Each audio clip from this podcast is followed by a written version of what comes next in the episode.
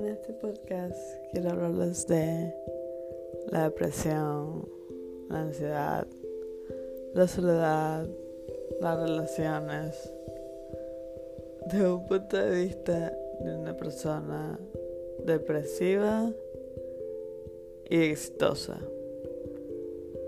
que se puede hacer ambas cosas.